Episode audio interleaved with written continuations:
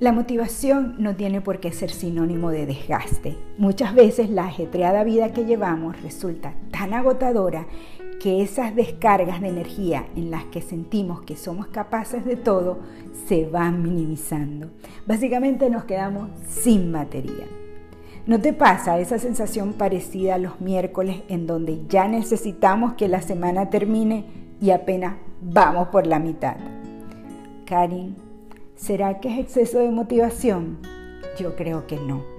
El problema es que confundimos motivación con complacer los deseos ajenos. Parece que necesitamos que los demás vean que somos capaces de hacer todo lo que nos proponen, todo lo que la sociedad espera de nosotros. Es entonces cuando dejamos que nuestra motivación esté al servicio de los demás e inclusive la disfrazamos con los elogios externos. Olvídate de la aprobación externa, realmente no es necesaria. Así que hoy te recomiendo que antes de volcar toda tu energía en algo, en primer lugar identifiques si la motivación es propia. Pregúntate si eso que vas a hacer realmente cumple con alguna de tus expectativas. No necesariamente tienes que llenarlas todas, pero trata de no gastar energía en algo que realmente no necesitas ni quieres.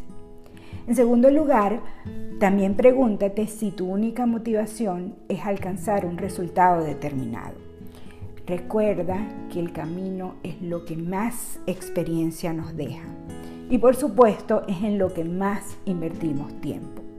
Si sientes que no vas a disfrutar, que no vas a aprender o a vivir con plenitud ese camino, piénsalo bien antes de motivarte en vano. Y ya por último, y muy relacionado con el resultado que deseas alcanzar, está el establecimiento de expectativas.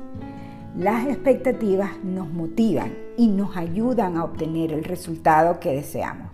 Sin embargo, sé cauteloso con las expectativas que te trazas y las esperanzas que depositas en ellas. Tenlas presente, úsalas para motivarte e identifica si te acercan a obtener ese resultado que deseas.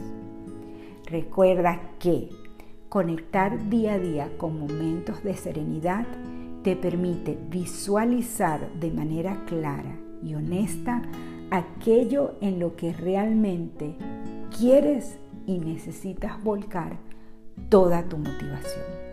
Yo soy Karin Temple y esto es un momento de serenidad.